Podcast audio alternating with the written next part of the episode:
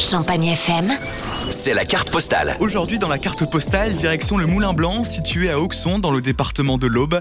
Cathy Ventor est la gérante et la propriétaire de ce hameau. C'est à 30 minutes de Troyes, sur la route d'Auxerre. C'est un domaine où vous pouvez louer en fait différentes salles.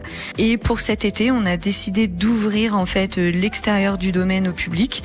Donc tous les jours, euh, on a l'accès à la piscine de 11h30 à 18h. Pendant en fait cette journée, vous avez accès au bar, vous pouvez commander et il y a aussi du snacking.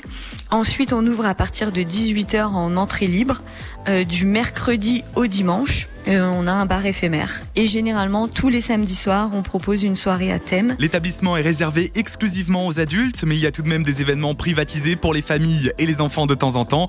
Cathy Ventor nous raconte l'ambiance générale de ce lieu qui a été complètement rénové. C'est un espace euh, vraiment détente.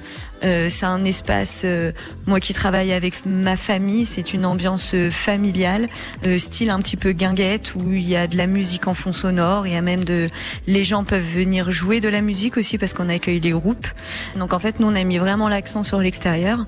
c'est pour ça qu'on a des lumières guinguettes partout. Quand la nuit tombe, le domaine s'illumine, c'est vraiment sympa.